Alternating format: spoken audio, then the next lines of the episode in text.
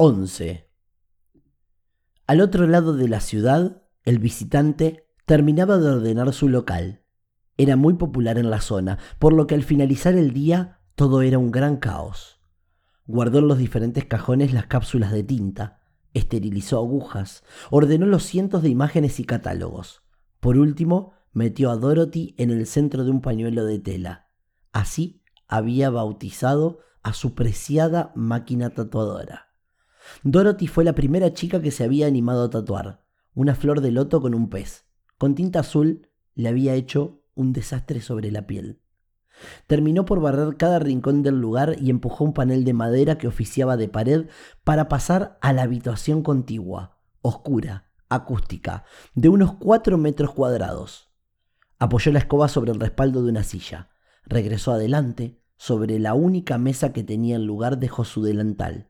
Tomó su agenda para revisar cuántos clientes llegarían la mañana siguiente, mientras abría un nuevo paquete de cigarrillos 4370. Todos los turnos tomados, por lo general, era lo que ocurría a diario. Se llevó uno a la boca y sin darse cuenta lo prendió por detrás. Psst, la puta madre, dijo a la vez que lo apagaba. En la agenda tenía subrayado con marcador fluorescente Esteban y entre paréntesis idiota. Lo tenía anotado de esa forma, ya que le había pedido que le diseñara la esvástica nazi chorreando sangre. No lo haría.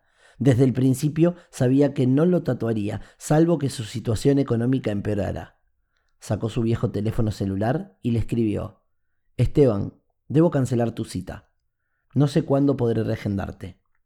Tiró el teléfono en la mesa y con una cruz tachó la reunión. Al costado puso en mayúsculas Nora. Se sentó en el asiento con los pies sobre la mesa y encendió el cigarrillo por el lado correcto. Observó la mancha de nicotina que llevaba adherida entre el dedo índice y el mayor. La mano arrugada tenía un temblequeo desde hacía algún tiempo, en realidad ambas manos. Mientras pensaba en ella jugaba a hacer círculos perfectos con las bocanadas de humo. Jamás lo lograba, y menos aquella tarde, en que el viento se filtraba por una banderola que golpeaba cada 30 segundos. Parecía no escuchar el tac. Cualquier otro se hubiese vuelto loco. Tal vez él ya lo estaba.